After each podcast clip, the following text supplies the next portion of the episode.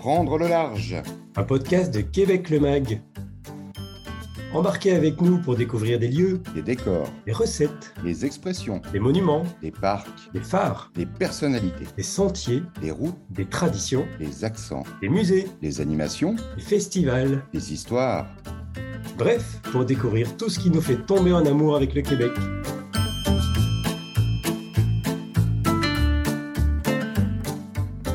À 800 km au nord de Montréal, entre le 49e et le 55e parallèle, se trouve un territoire immense, presque aussi grand que l'Allemagne. C'est la région d'Iwichi Bay James. On est dans le nord du Canada, bien sûr, avec tout ce que ça suppose de lacs immenses, de forêts à perte de vue, d'aurores boréales, de faune aussi, qui est sauvage, magnifiquement préservée. Et puis on est surtout sur les terres du peuple cri, qui pratique la chasse et la pêche depuis des millénaires et qui a à cœur de perpétuer encore aujourd'hui ses pratiques ancestrales. Je m'appelle Karim Binon, j'ai le plaisir de vous accueillir pour ce nouvel épisode des podcasts Prendre les larges de Québec le Mag, un épisode dans lequel, vous l'aurez compris, nous allons poursuivre notre découverte du tourisme autochtone à travers cette région du Bay James, à travers cette première nation cri, et surtout de tout ce qu'elles ont à offrir comme aventure, comme expérience et comme rencontre. Et puisqu'on parle de rencontres, je vous présente nos invités du jour. D'abord la réalisatrice et exploratrice Annie-Claude Roberge. Bonjour Annie-Claude. Bonjour Karim. Et puis Andrew Germain, qui représente le tourisme autochtone du Québec. Bonjour Andrew. Oui, bonjour Karim. Alors Andrew, puisque tu as la parole, on va commencer avec toi. Ce podcast, tu le sais, il s'appelle Prendre le large. Et aujourd'hui, il peut difficilement mieux porter son nom. Oui, effectivement, Karim. La région de Iwichi Bay James, c'est une région qui est très vaste, qui est très large. Elle s'étend entre le 49e parallèle jusqu'au 50e parallèle et couvre à lui seul une superficie d'environ 350 000 km. Pour vous donner un- un- une idée de l'ampleur, c'est une région qui se compare à, à l'immensité de l'Allemagne, de la grosseur de l'Allemagne. Voilà. Euh, Donc, e- effectivement, on va pas visiter ça en, un long week-end. Non, non, non, c'est un territoire qui est très, très, très vaste, mais euh, l'expérience débute seulement à 5 heures de Québec. Donc, on peut accéder au territoire par une route de 5 heures de la ville de Québec. Très bien, ben merci. Alors, juste Andrew, si tu peux, euh, parce qu'on ne l'a pas fait jusqu'ici, te présenter en quelques mots et nous expliquer euh, quel est ton rôle pour le tourisme autochtone. Oui, euh, en fait, je suis conseiller marketing euh, pour Tourisme Autochtone Québec, qui représente ces 11 nations autochtones et les 50 communautés. Parfait. On reviendra vers toi, euh, évidemment, durant ce podcast, mais je voudrais me tourner maintenant vers Annie-Claude. Annie-Claude, toi, tu es photographe, réalisatrice, tu es documentariste, mais il me semble que ce qui caractérise le mieux, finalement, ce sont les mots aventure et nomadisme. C'est correct? Ah oui, totalement Karim. C'est sûr, l'aventure pour moi, c'est plus que- qu'un intérêt. C'est l'histoire de ma vie. J'aime raconter que je suis née un peu aventurière, que tout petite déjà, j'étais à la quête, à la recherche, à la conquête du monde. Euh, j'ai toujours eu une curiosité insatiable, un désir de tout vouloir connaître.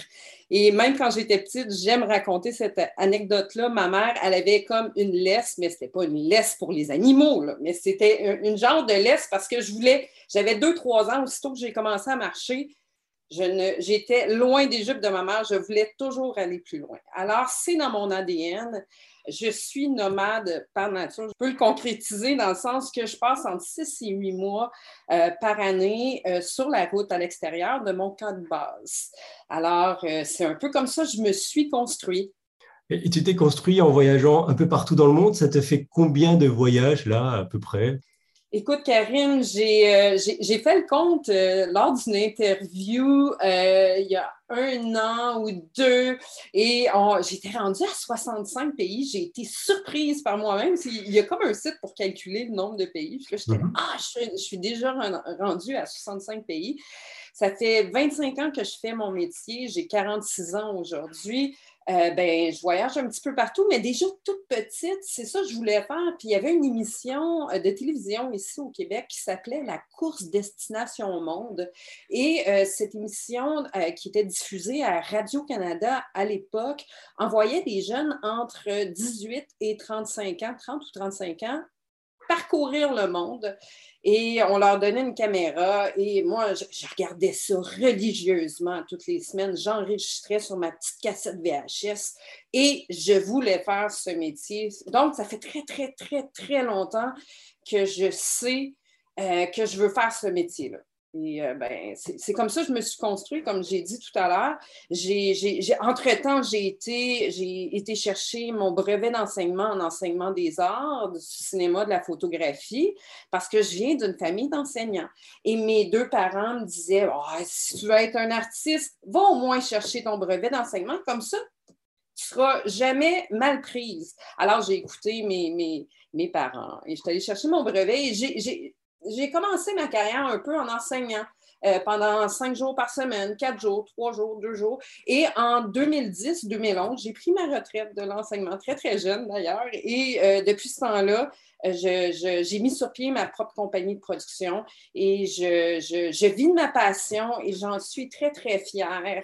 Et euh, je vis de mes rêves, je vis de ma passion. Et je continue l'enseignement un petit peu par la bande, dans le sens que je donne des conférences dans les écoles.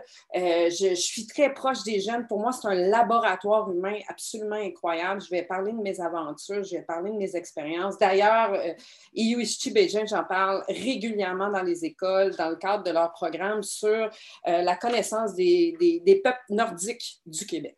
Voilà, donc tu continues de transmettre, tu continues d'apprendre effectivement et, de donner tout ce que tu découvres.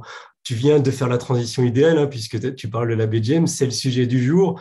C'est, tu as un attachement particulier à cette région-là. Pourtant, tu n'en es pas originaire. Tu es québécoise, hein, pour le coup, on l'a tous très bien entendu, mais tu n'es pas né en BGM. Donc, est-ce que tu peux nous expliquer comment est arrivé, comment est né cet attachement-là?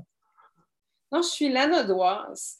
Et dans la Nodière, ici, on a la Nation Atikamekw qui est ici. Et mon père était directeur d'école à la Manouane, qui est une nation Atikamekw dans le nord de la Nodière. Fait que j'ai eu la chance, quand j'étais petite, d'aller en hydravion, accompagner mon père dans la communauté. Fait qu'on faisait des allers-retours là-bas, ce qui m'a permis de vivre de très proche euh, l'expérience autochtone, euh, l'expérience Atikamekw avec le peuple Atikamekw.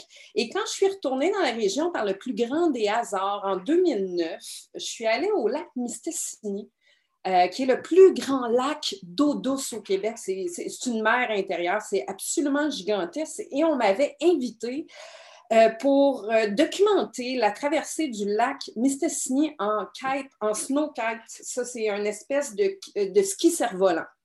Alors, à l'époque, je suis allée là-bas et on m'a invité euh, à, venir documenter, comme je viens de le dire, et j'ai été en contact avec la famille Miamskum. Dans le Nord, il y a des territoires de chasse euh, et les territoires de chasse sont tous gérés par un taliman qui est comme le gardien euh, du territoire.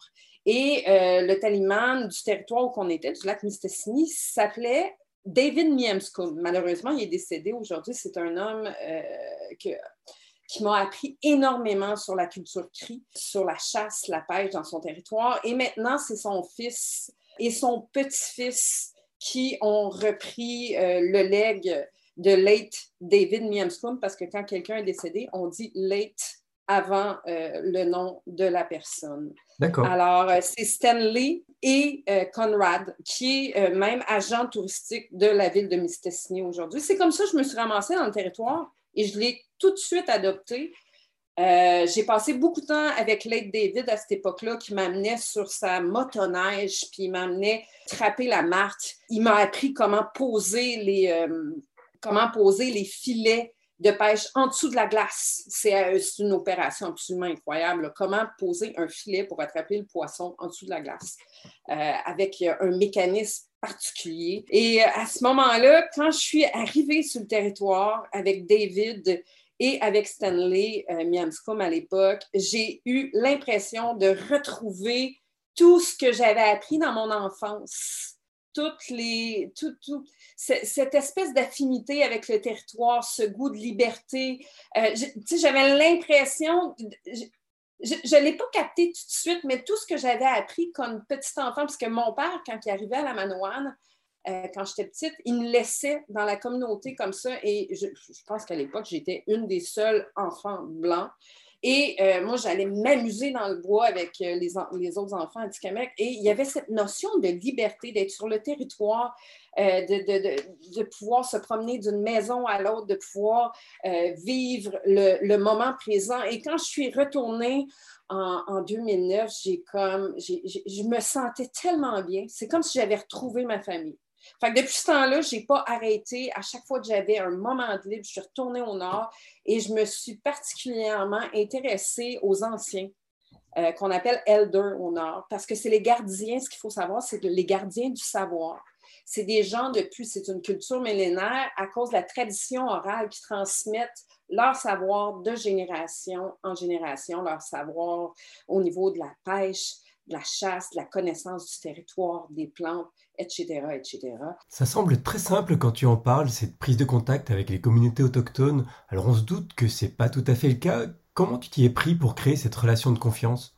Bien, je pense, comme je l'ai dit, je pense qu'à cause de mes multiples voyages euh, dans le monde atikamekw quand j'étais petite, j'ai comme parce que j'étais vraiment jeune, j'avais entre 4 et 7, 8 ans. On, se rapporte au, au, début des années 80. Et c'est comme j'ai comme appris des choses, mais naturellement, sans me poser la question. Je les ai oubliées en vieillissant parce que je ne suis pas retournée sur le territoire. Puis en revenant avec l'écrit, c'est comme tout l'apprentissage, le rapport au temps, le rapport à l'espace, le rapport au territoire. Mais comme c'est comme si mes souvenirs c'est comme si c'était en moi, finalement, tout ça. Oui, c'est pas facile. Je, ne sais pas comment l'expliquer, mais j'ai comme cette aisance de, de, que ça soit par l'humour, que ça soit par la compréhension du temps. Tu sais, les, les, les, allochtones, on a souvent l'impression, on, regarde notre montre, il faut arriver à telle heure, à tel endroit, on suit un horaire précis. Et dans le monde, euh, dans le monde, sur le territoire, avec les aînés autochtones, avec, euh, c'est comme, c'est vraiment, on vit le moment présent, c'est l'environnement, c'est on s'adapte. Euh, je me rappelle à un moment donné, justement, euh, cette année-là, en 2009 ou en 2010, quand je suis allée l'année suivante, à un moment donné, il y a eu un troupeau de caribous et euh, Stanley et David m'ont dit Hey, on te laisse là, on te laisse sur le bord d'une forêt, on vient te reprendre bientôt, il faut juste courir parce que c'est notre nourriture. c'est comme, les autres, s'ils voient euh, quelque chose qui va euh, les aider à, vivre dans le moment présent ou à subvenir à leurs besoins, ben, ils vont tout arrêter ce qu'ils font à ce moment-là pour, pour aller subvenir à leurs besoins précis qui est dans le moment présent. Fait que c'est comme un rapport au territoire, à l'espace et au temps qui est complètement différent. Comment se faire accepter?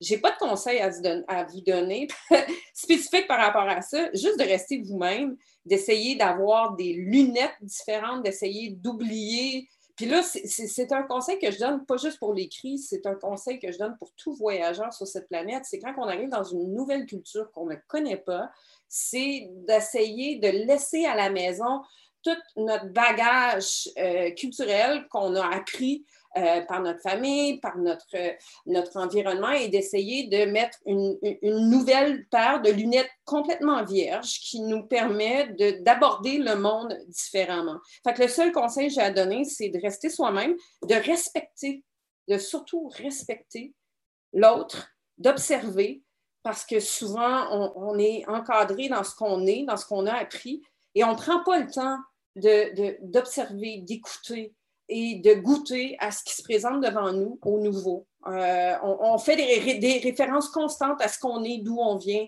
Mais non, à un moment donné, quand on arrive dans un nouvel environnement, il faut vraiment trouver le moyen de s'imprégner du moment présent et de respecter. Fait que de, laisser, comme j'ai dit, de laisser euh, euh, l'appareil photo, le téléphone, quand on arrive dans un nouvel environnement, c'est de, respecter, de regarder, de, poser des questions, de ne pas s'imposer avec, avec ce qu'on est, puis de dire, OK, euh, je, m'impose en amenant qui je suis, mais plutôt de s'intégrer, de se fondre. Annie-Claude, on se rend compte que euh, tu connais extrêmement bien ce territoire. Alors, ça s'écrit Iuichibe James, mais donne-moi la bonne prononciation. Iuichibe James. Mais là, c'est. Est-ce que j'ai la bonne euh, prononciation? Euh, peut-être que l'écrit le prononcerait encore beaucoup mieux que moi, mais moi, je dis tout le temps Iwischi. Iwischi, d'accord. Tu l'as visité combien de fois ce territoire et quelles sont les expériences qui t'ont le plus marqué finalement? Et boy, visiter depuis 2009, je fais des allers-retours juste cette année. Je suis à mon deuxième voyage. Je vais au moins faire quatre ou cinq voyages. Je pense que c'est l'endroit vraiment. Puis ça me rappelle, en 2009, j'ai fait une conférence euh, devant, devant les CRI, justement, euh, l'industrie touristique CRI, et je disais que de tous les voyages, de tous les, les 65 pays que j'avais visités, celui qui me le territoire qui m'attire le plus, le territoire qui m'inspire le plus, c'est Iusti. Euh, pour plusieurs raisons, euh, pour plusieurs raisons, désolé. Euh, c'est un territoire qui est vierge, c'est un territoire qui est magnifique. je m'y sens comme à la maison je l'ai adopté, c'est comme ma famille du Nord, finalement. Fait qu'à chaque fois que je vais là, je vais voir des amis dans chacune des communautés que je visite. Et bien, ça s'est pas fait du jour au lendemain, là. Ça a pris des années et des années, des relations de confiance qui se sont bâties petit à petit. Tu n'arrives pas sur le territoire comme ça, bonjour, bang bang, j'ai plein d'amis, ça va bien, je sors ma caméra, je fais des films. Ça ne fonctionne pas comme ça du tout. Fait que c'est vraiment, c'est des apprentissages petit à petit, c'est une confiance qui se bâtit. Fait que j'ai fait, j'ai calculé l'autre fois, j'ai appliqué pour un projet et j'ai calculé, je pense que j'étais rendue à au-delà de 40 ou 50 voyages là-bas. Fait que c'est vraiment, c'est vraiment mon point d'attache. C'est vraiment ma famille du Nord. Je peux, je peux le dire comme ça. quels sont les endroits que, que tu as visités et qui t'ont vraiment le plus marqué ou ceux que tu conseillerais pour quelqu'un qui voudrait faire une première découverte? Ça, c'est difficile pour moi de répondre. Je peux, je peux te parler des, des territoires dans lesquels moi j'ai visité, pour les conseils de découverte, euh, c'est parce que c'est comme ma, exemple, ma communauté d'appartenance, c'est Waswanipi. Euh, c'est la communauté dans laquelle j'ai le plus de liens, le plus de liens de confiance, avec qui j'ai le plus travaillé. C'est la communauté qui est le plus au sud, qui est la plus proche des communautés allochtones. Euh, sauf que, mettons, à Waswanipi, il n'y a pas encore d'hôtel ou d'infrastructure. Fait qu'il faut passer par des agences, mais ça, on va vous en parler plus tard, comment vous y prendre. Fait que c'est difficile pour moi de dire, hey, je vous conseille d'aller là-bas, go. C'est comme, il n'y a même pas d'hôtel là-bas, il n'y a pas de restaurant. Fait que c'est. Moi, c'est ma communauté d'appartenance parce que, bon, j'ai connu les aînés là-bas, j'ai habité sur le territoire, je vais avec eux dans le bois régulièrement, j'étais encore là la semaine dernière. Fait c'est ça. Fait c'est difficile pour moi de vous donner des conseils à ce niveau-là. Fait je vais laisser mes compatriotes, mes collègues de travail, Andrew, euh, vous parler de ça euh, un petit peu plus tard. Par contre, euh, si je peux vous parler d'une communauté qui m'a touchée, ben, il y en a plusieurs. Il y a Mistessini, il y a, euh, il Bougamo qu'on retrouve un musée absolument extraordinaire, où j'ai quelques liens. Il y a Mistassini qui est absolument magnifique. Je vous ai parlé tantôt quand je suis arrivée dans le territoire en 2009 que j'ai traversé le lac Mistassini en kitesurf en, en snowkite, je veux dire, en cerf-volant à ski. Et euh, je retourne régulièrement à Mistessini, mais mes deux communautés vraiment d'appartenance, c'est Chisasibi et Waswanipi. Chisasibi, c'est l'avant-dernière communauté. Chisasibi, on peut y aller en voiture, mais ça prend au-delà de 20 heures de voiture de Montréal. C'est excessivement long. Et euh, comment je suis allée là la première fois, c'est, je me rappelle, en 2011, je connaissais seulement les communautés inland, ça veut dire qu'ils sont à l'intérieur du territoire. Parce que sur le territoire de Iusti Bay James, il y a des communautés qui sont sur le bord de la baie James et il y a des communautés qui sont en forêt à l'intérieur. Alors, moi, les communautés de l'intérieur qui sont Waswanipi, Ujibugemu et Mistissini, je les connaissais bien, et Nemaska, je les connaissais quand même assez bien et j'avais la curiosité.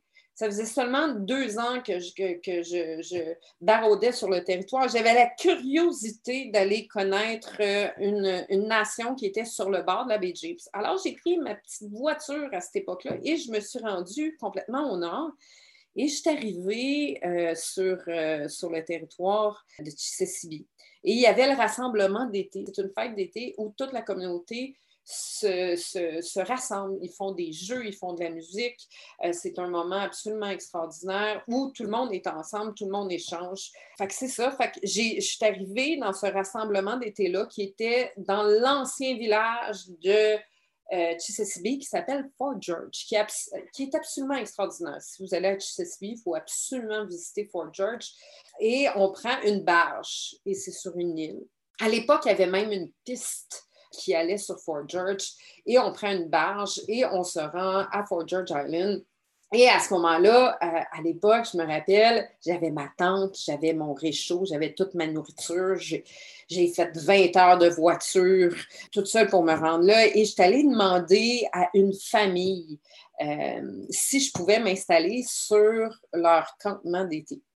Et à ce moment-là, je suis arrivée sur le campement et euh, la famille m'a adoptée c'est rendu des amis très, très proches à moi. J'ai été très, très proche d'une dame qui s'appelle Lady Phyllis Sam, qui était comme ma Goukoum. C'est comme Goukoum, c'est comme une grand-maman qui est devenue comme ma grand-maman adoptive. Et on a eu vraiment un lien extraordinaire, Phyllis et moi, à cette époque-là. Et Phyllis m'a amené, les aînés, les femmes aînées préparaient des repas pour toute la communauté. Fait que passer du matin au soir, les femmes aînées étaient ensemble et préparaient des plats euh, traditionnels qu'on appelle le country food, ça veut dire les, plats du bois. Et on préparait tout ça ensemble. Et c'est comme ça que j'ai pu connaître et former un rapport de confiance avec eux. Je peux arriver du jour au lendemain de dire OK, moi, je suis cinéaste, je suis photographe, puis j'arrive dans le tipi, puis ah ouais, les photos. Non, non, non.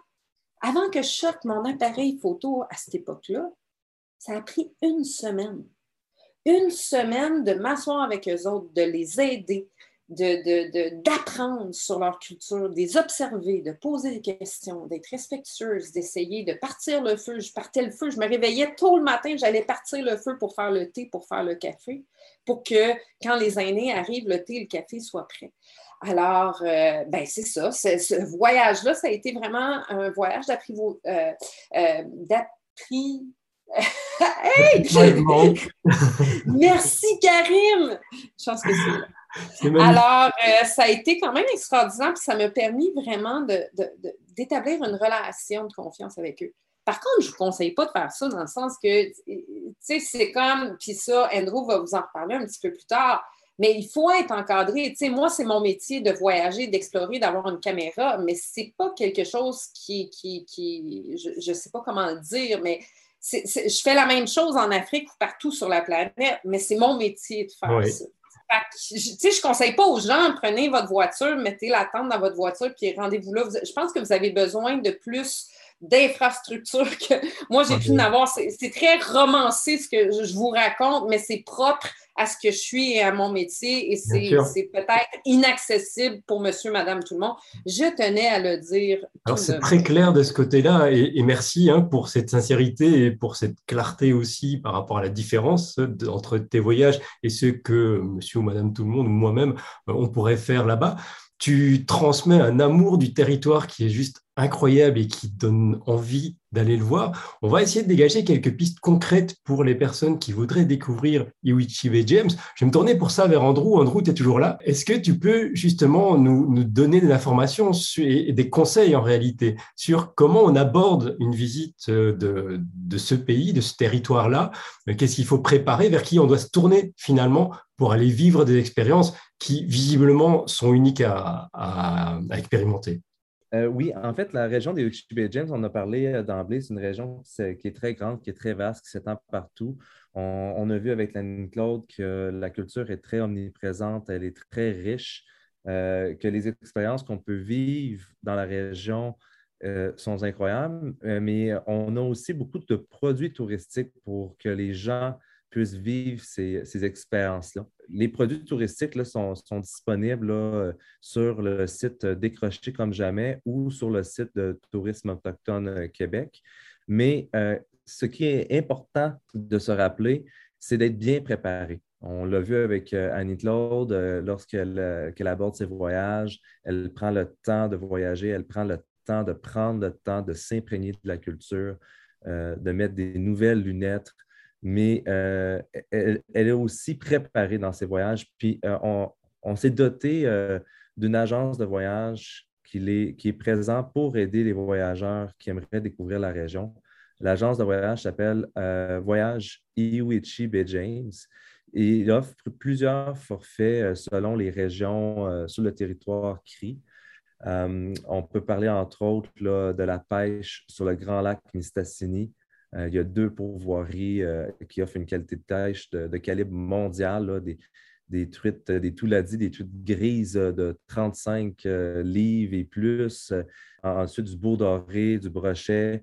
Donc, pour les pourvoiries, pour les, camps de pêche, c'est très intéressant. On a aussi des immersions culturelles. je pense entre autres à Nuchimini avec Anna Bossum dans la région de euh, Uji qui est pas très loin de, de, euh, donc quand même à proximité euh, de, Québec. On parlait tantôt de 5 heures. Euh, Jay, c'est environ à 6 heures. On a des expériences aussi de, culture. Là. On a un centre culture CRI à Ojiboukoumou qui nous permet de découvrir plusieurs faits et histoires sur l'écrit. Et, je vous invite vraiment à consulter nos deux sites Internet euh, pour vraiment voir l'ampleur des expériences disponibles dans la région d'Iwichi et James, mais surtout, et j'insiste surtout, de bien prendre l'information avant de se déplacer dans la région.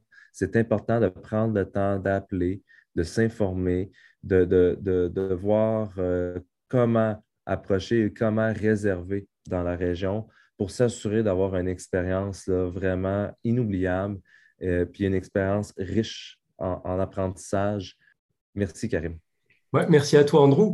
Euh, on a bien compris hein, et, on renverra évidemment sur notre site internet aussi vers ces liens qui, sont vraiment euh, très clairs, très majeurs, très complets aussi sur l'offre qui est disponible et qui va permettre de goûter à certaines choses dont, dont vient de nous parler Annie-Claude pendant toutes ces longues minutes. Annie-Claude, si je peux me permettre, j'aurais un dernier service à te demander. Est-ce que tu aurais une anecdote d'une de tes aventures en, en Iwichi Bay James tu pourrais nous partager juste avant de terminer ce podcast. Avant de terminer, je veux juste vous partager une de mes dernières aventures que j'ai vécues très récemment, euh, au mois de septembre l'année dernière. J'ai eu la chance, j'ai toujours rêvé de rencontrer un ours polaire. Alors, euh, j'ai voyagé beaucoup euh, en territoire inuit, qui est plus au nord, et j'ai entendu tellement parler des ours polaires avec les Inuits et les Inupiaq en, Alaska, mais j'avais jamais eu la chance d'en voir un de mes yeux. Alors, lorsque je suis allée au mois de septembre l'année passée, je suis allée à Waskaganish. Euh, et là, il y a une nouvelle compagnie qui, est, vient d'ouvrir qui s'appelle Winnipeg Tour. Et j'ai eu la chance d'aller en bateau sur une île magique, qu'on peut dire. Moi, je l'appelle l'île magique ça fait longtemps. Puis ce qu'on m'a dit, c'est beaucoup, c'est quand même assez bas au sud. Les gens sont très surpris. Ah, il y a des ours polaires jusque-là. Fait que moi-même, j'ai été très surprise. On m'a dit oui, oui, oui. Et j'ai parlé aux aînés, aux guides là-bas. Il paraît qu'ils sont là depuis très, très, très longtemps. C'est pas nouveau. Ce n'est pas un phénomène qui est nouveau ou qui est dû au changement climatique. Du moins, c'est ce qu'on m'a raconté. Et j'ai eu la chance, en compagnie de ce, ce tour de bateau de Winnipeg, de pouvoir voir mon premier ours polaire. C'était absolument magnifique. J'en garde un souvenir totalement mémorable. Euh, ça nage. ce que je peux te raconter, Karim, c'est que les ours polaires, c'est des incroyables bons nageurs. Ça nage dans l'eau froide à contre-courant, ça plonge. Des vrais poissons. J'ai l'impression qu'ils se débrouillent aussi bien en haute mer que sur la terre. Mais j'ai vraiment été subjuguée. Euh, c'était un jeune ours. Euh, le cri qui était avec moi, le guide me dit c'est un jeune ours. C'est un adolescent qui venait de quitter euh, la famille, sa maman. Et pour la première fois, il se retrouvait seul. je dois avouer qu'il a eu un petit peu peur de nous. Et c'est pas nous qui avions peur de lui. Mais de, voir un ours polaire d'aussi proche, ça m'a tout de même sidéré. Et tu sais, il faut quand même le faire. Il faut juste se rappeler, je vais, je vais, je vais, je vais te quitter en disant ça, Karim. Il faut vraiment respecter. Hein. Faut respecter la nature et euh, rester loin de ces bêtes-là qui sont complètement sauvages, qui sont dans un milieu complètement éloigné. Il euh, faut faire attention à, justement respecter leur habitat, leur façon de vivre. Et de, en tant qu'être humain, quand c'est nous, parce que c'est nous, quand on s'en va là, on s'en va sur leur territoire. C'est leur territoire, ces ours-là. C'est leur, euh, c'est, leur maison. c'est de faire attention et de les observer de loin avec respect. Mais je vous souhaite de tout mon cœur de, visiter cette magnifique région qui est euh, Bay James. Merci beaucoup. Euh, merci beaucoup aussi pour cette dernière histoire, pour ce dernier conseil super important. Euh, on, va te laisser bah, tes prochaines aventures. On va se dire euh, à bientôt pour bah, poursuivre, nous, notre découverte du tourisme autochtone à travers toutes les régions du Québec. On retrouvera très probablement Andrew sur un de nos prochains enregistrements. Donc, Andrew, je te remercie encore aussi pour ta présence, pour tes explications. À très bientôt. À bientôt. Et puis Annie-Claude, encore merci pour toutes ces histoires, pour tout ce partage d'expérience. On te souhaite encore plein, plein, plein de découvertes, plein de voyages, plein d'aventures. Et puis on te retrouvera aussi très certainement pour euh, bah, que tu viennes nous raconter aussi la suite de tout ça. Ben, merci beaucoup, Karim. Ce fut un immense plaisir. Merci à Andrew aussi. Puis si vous voulez suivre mes aventures, vous pouvez me trouver euh, facilement sur Instagram à mon nom, Annie-Claude Roberge, ou encore sur mon site euh, de ma compagnie qui s'appelle Sequoia. Fait ben, je vous invite à venir me suivre et à venir suivre surtout mes aventures, toutes les belles personnes et euh, l'environnement magnifique que je rencontre tout au long de mes voyages. On les partagera avec plaisir aussi sur le site de Québec Le Mag. On se retrouve nous très bientôt, alors évidemment sur le site et puis sur cette chaîne de podcast à laquelle vous pouvez évidemment vous abonner sur n'importe quelle plateforme et puis nous laisser un petit commentaire, une note, ça fait toujours plaisir. À très bientôt tout le monde.